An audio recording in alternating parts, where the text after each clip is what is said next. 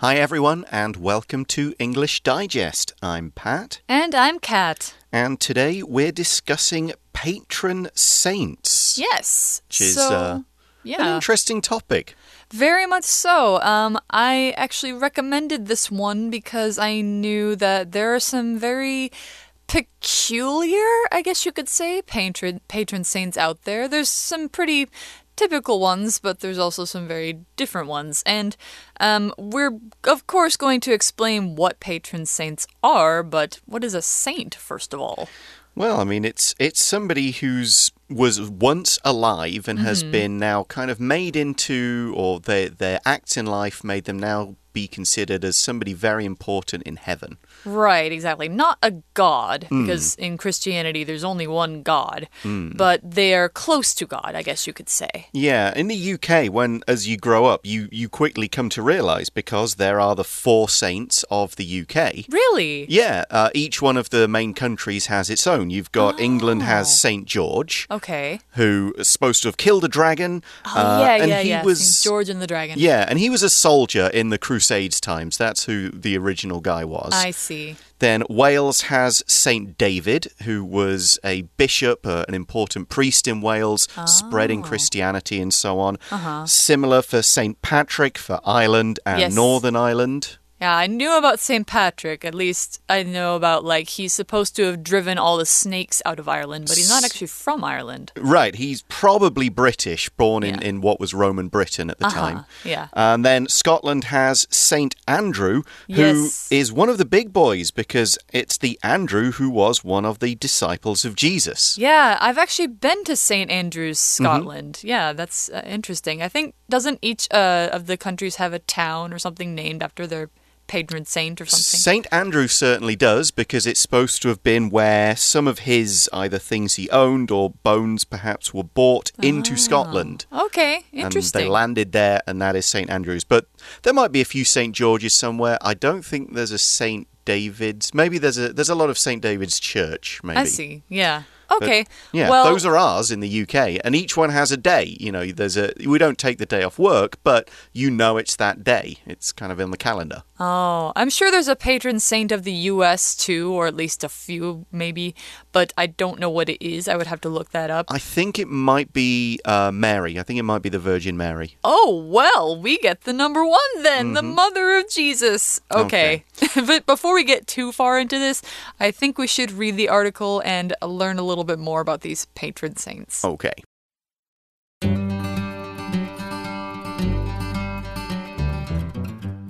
O Saint Philomena, powerful with God, I pray for your intercession. Such a prayer might sound strange coming from a Christian. After all, don't Christians pray to God directly? But for Roman Catholics, this isn't unusual at all. This branch of Christianity worships saints, holy men and women believed to hold a place of honor with God after death.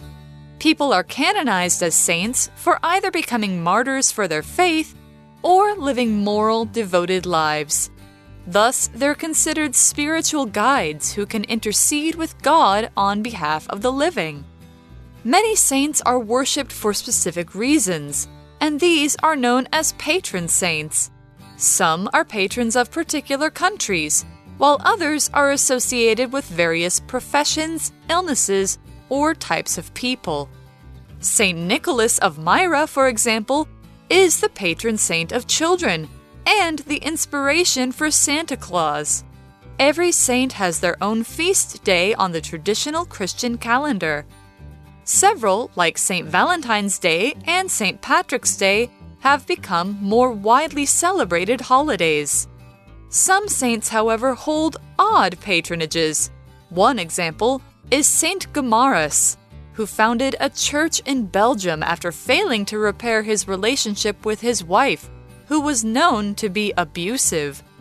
Gomarus is now the patron saint of troubled marriages.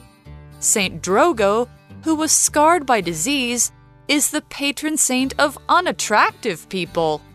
There's even a patron saint for murderers, Saint Julian the Hospitaller, who killed his own parents by mistake.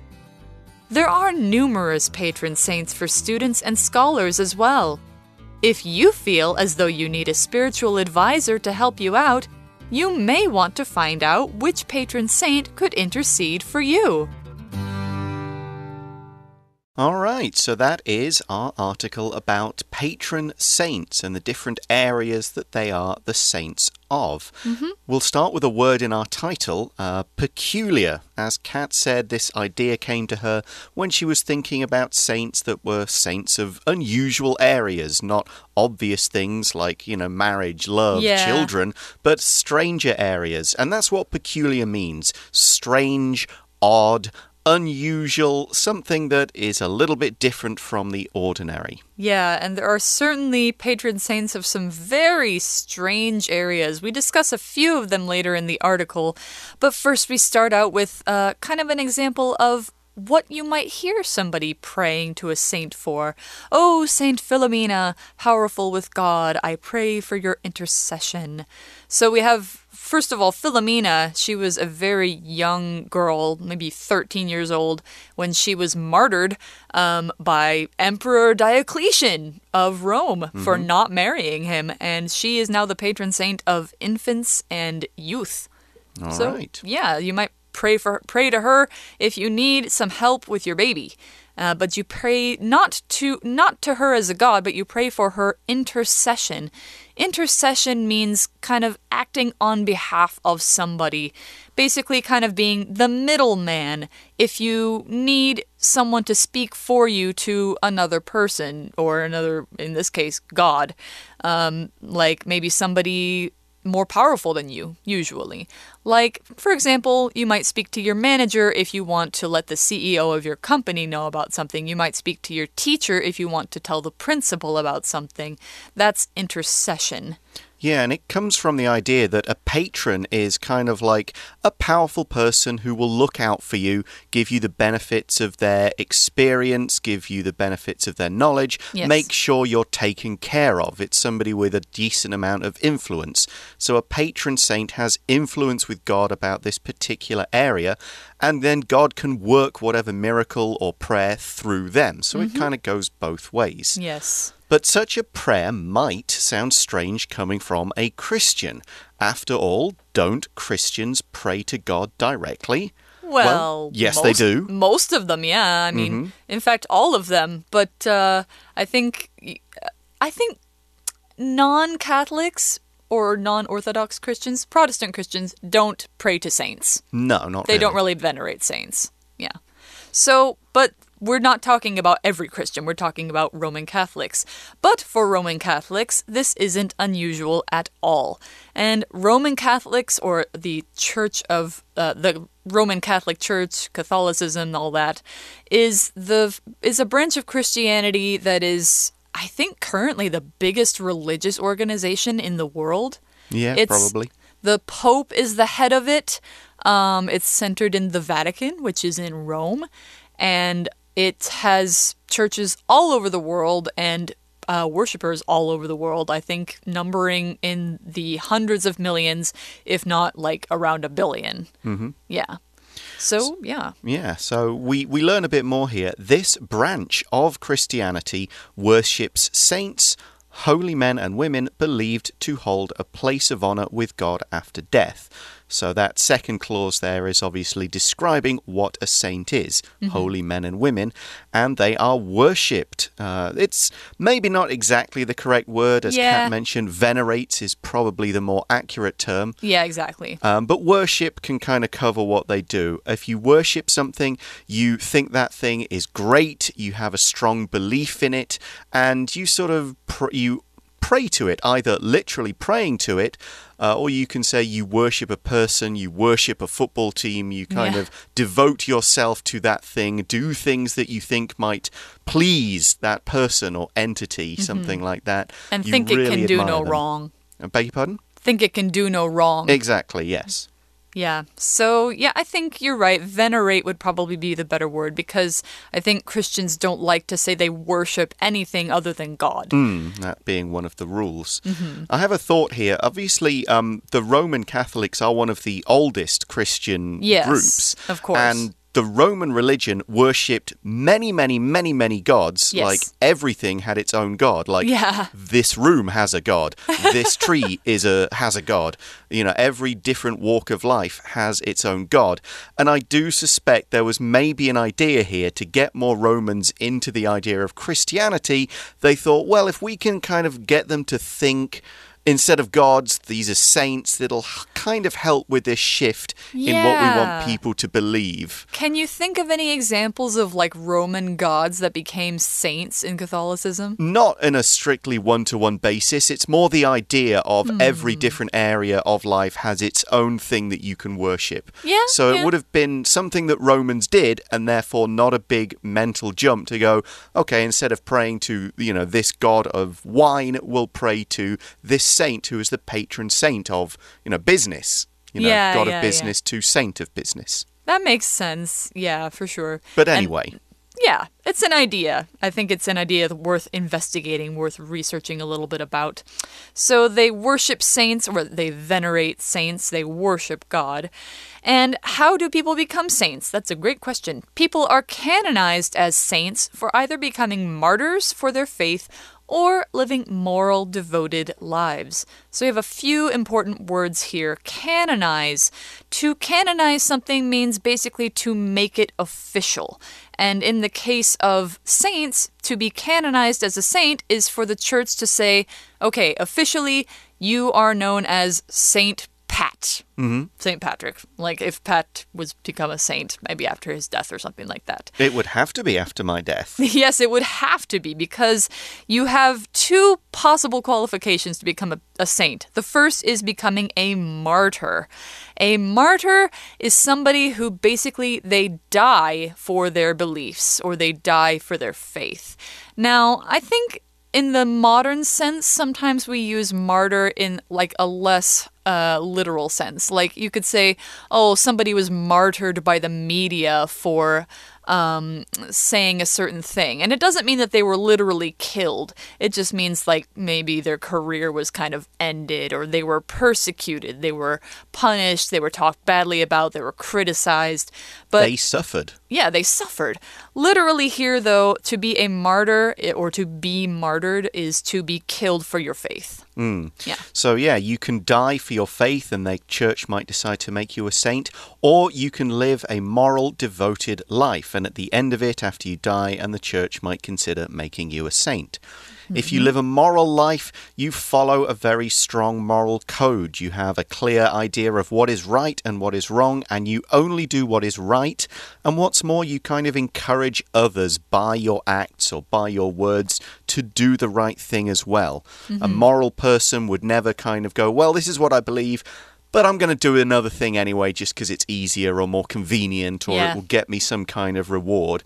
Uh, these people are basically very good people. They do the right thing all the time. Yeah, even when they're under pressure to do the wrong thing, or even when, you know, it might be more convenient to do the wrong thing, they always choose the right way. And in this case, the right way is being a Christian, worshiping God, that sort of thing. Yeah. Thus, they're considered spiritual guides who can intercede with God on behalf of the living. So, we're talking about saints as guides. We've talked about them interceding with God or being uh, intercessors, making an intercession. They are spiritual guides. Basically, that means that they will guide you in terms of your the path of your spirit, the path of your soul, kind of making sure that you are living a good life, a moral life as a Christian, and doing what is right on your path toward heaven, let's say. Hmm. Yeah. Whereas a tour guide would show you around a place, a spiritual guide would show you the right path for you to take with your life, with your decisions, with your beliefs. Yes, exactly. and they intercede with God. Uh, intercede is the verb form of intercession that we looked at earlier, to kind of go and say, Look, let me talk to God for you. I think I can make him understand. Yeah. And you, you might have someone intercede with you with a parent or a boss or a teacher, something like that. You know, you're afraid to talk to your boss, but maybe your senior, um, a senior coworker says, I'll intercede. Let me talk to the boss. I'll make sure everything's okay. That sort of thing. Or your older brother says, Don't worry about breaking that thing. I'll talk to mom and I'll tell her it wasn't your fault. Yeah. So that is What a good brother. interceding. Yeah. And saints do this on behalf of the living. If you do something on someone's behalf or on behalf of that person, you take their part. You're not doing it for you, you're doing it for them. You're saying, I, sh- I will do this job for you. Maybe I will take on the consequences. If it goes wrong, I'll take the responsibility of doing the work. Um, for example, suppose a particular boss or manager can't go to a meeting, maybe they've got a different meeting, or they're out of the office that day. So they say to somebody whom they trust, please go to the meeting on my behalf, or go to the meeting on behalf of me, and you go instead of them, you take their place. Right. So, not only are these saints considered to be guides for spiritual people, but I think it's also important to say that miracles are credited to them. Like hmm. they're they're credited with like healing sick people, maybe sometimes something really extreme like bringing someone back from the dead or um, making somebody rich, something like that. Yeah, I think that's actually uh one of the qualifications. You need Yeah. to have done some miracles. Two miracles. You have Yeah. to have done two miracles. We're going to look at some particular saints in just a moment, but right now we're going to take a short break.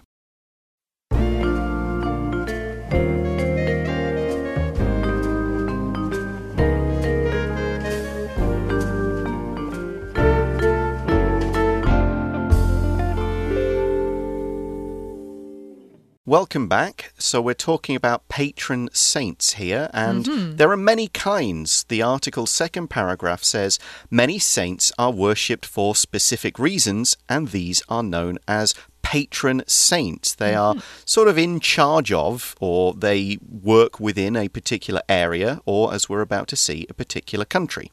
Yeah, so some are patrons of particular countries, like the ones that Pat mentioned, while others are associated with various professions, illnesses, or types of people. So there's saints for all sorts of things. Like you said, there used to be gods for all sorts of things. Now there are saints for all sorts of things.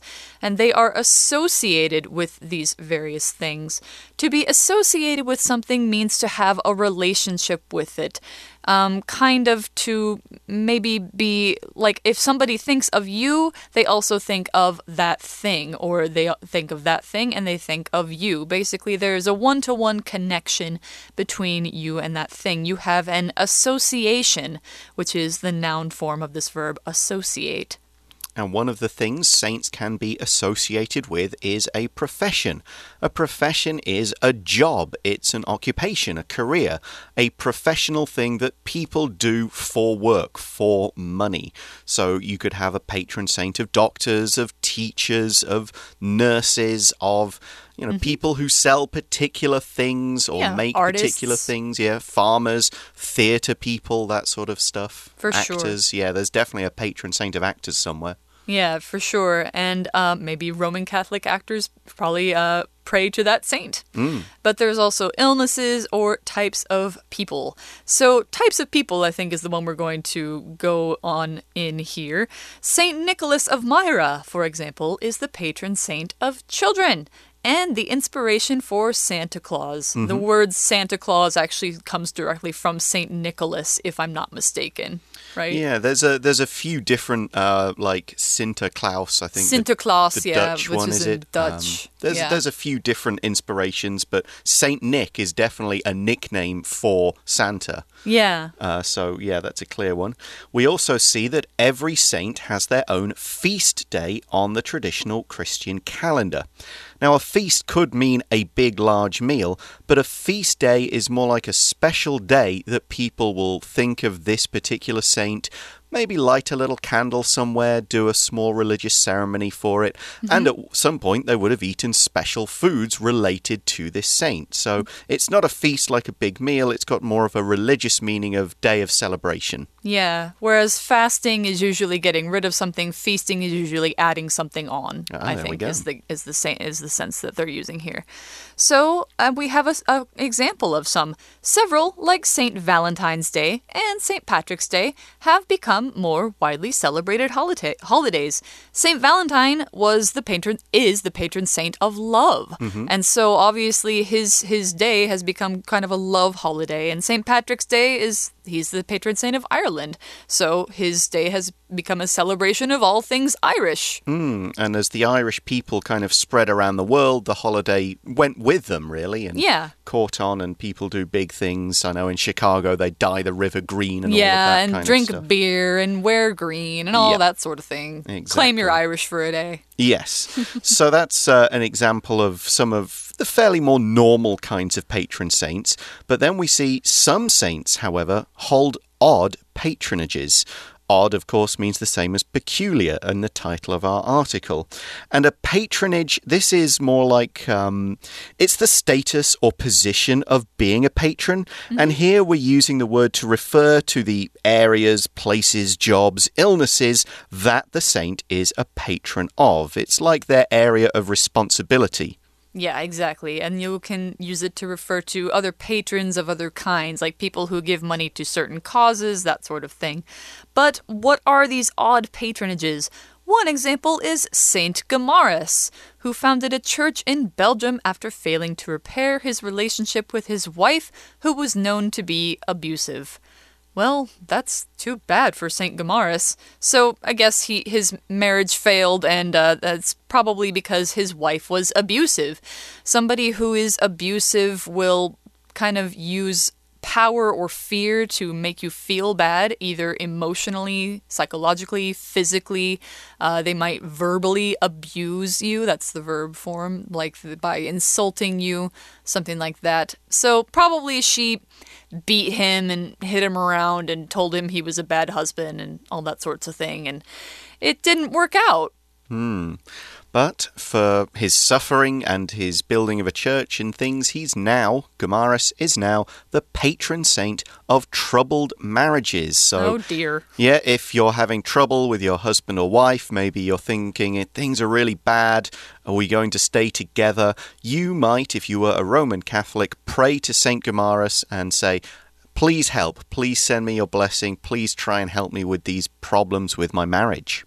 Yeah, exactly. And then we have another uh, interesting example Saint Drogo, who was scarred by disease, is the patron saint of unattractive people. I talk to him a lot. So I guess if you're like a really ugly person, or you think you're really ugly, you can pray to Drogo, and probably he's uglier than you. So he can sympathize with um, your your troubles. yeah, might find a way to make you look better or at least to live with whatever you look like. Mm-hmm. So we see there's even a patron saint for murderers. Yikes. Saint Julian the Hospitaller, who killed his own parents by mistake. Yeah, it was sort of an Oedipus situation where he was foretold to kill his parents, and so he tried very, very hard to avoid killing his parents. But then he, uh, they were staying over at his house, and his he thought that his wife was uh, in bed with another man when he saw them together, so he killed them. And then he realized what he'd done, and Yep. then he felt really, really bad. So, unfortunately, this made him, in the eyes of many, a murderer. A mm-hmm. murderer is somebody, a criminal who commits a murder, an unlawful, personal, private killing. Mm-hmm. That is a murder, and if you commit murder and you're found guilty, you are a murderer. You are somebody who has killed other people, at least one other person, not because you just did it by accident or because you happened to be really angry and something went wrong or you were defending yourself, but you went in there with the intention to kill them. Yeah, exactly. So don't be a murderer. Please hmm. don't ever need to pray to Saint Julian. Yes. A hospitaller, by the way, if you're curious about the name, there was an order of kind of knights and healers in Israel back in the Crusades time. Oh. They set up a hospital, and so they were called the Hospitallers. I see. and they would protect people and have a place for pilgrims coming to the Holy Land. It was one of those religious orders from those days. Okay, so he must have been one of those uh, hospitalers. Yes. Okay. Well, and of course, we have some more normal kind of patron saints as well. There are numerous patron saints for students and scholars as well. Of Yeah. course. This is relevant to you guys because you are students who are listening to this. You might want to think about that sort of thing. Hmm, I'm, I've seen people. They go. I forget the name of the the god, but they go and pray at the temples Yes. to the the god who gives them good exam results. Yeah, exactly. It's kind of like it is kind of like going to pray to the gods of specific things. And if you're a Roman Catholic, this you would probably seek out the saint who is uh, going to pray to God on behalf of scholars. hmm Help Yeah. you pass that exam and stuff. So the article concludes by saying if you feel as though you need a spiritual advisor to help you out, you may want to find out which patron saint could intercede for you. We have a grammar point here the use of as though. As though talks about a situation, a possibly hypothetical situation. It's sort of saying, in this circumstance, if you feel in the circumstance that you need a spiritual advisor or guide, do this. We could replace as though with the word like. If you feel like you need a spiritual advisor, if this situation applies to you. And that's what we use this particular grammar pattern for. Yeah, exactly. So now I think we've just about covered our article on patron saints and especially unusual patron saints who uh, intercede for people like murderers and uh, ugly people. Yep. Students. There, there's ones for thieves as well. Yeah. And so on. There's one for like there there was one for um playing card manufacturers. There are some really specific careers that have saints. Mm, Yeah. Okay. So, yeah, look up what do you, what kind of job do you want? Who is the patron saint of that job or that hobby? Maybe we should look up the patron saint for editors. Uh, there must be one for writers somewhere. Probably. Yeah, we'll, we'll put up a little. They uh, people who have patron saints, they'd often have a little shrine, a, a little area Yes. somewhere with a a model, a figure of that saint, and they Mm-hmm. could light a candle or you know leave an offering, that kind of thing. That's where they would pray. Yep. Um, Just like the shrines and houses here. Yep, uh, and so that's the sort of thing that they might do. But that is all the time we have for today. Thanks for sticking with us while we talked about different patron saints. For English Digest, I'm Pat, And I'm Kat. and we will talk to you again next time. Bye bye. Bye bye.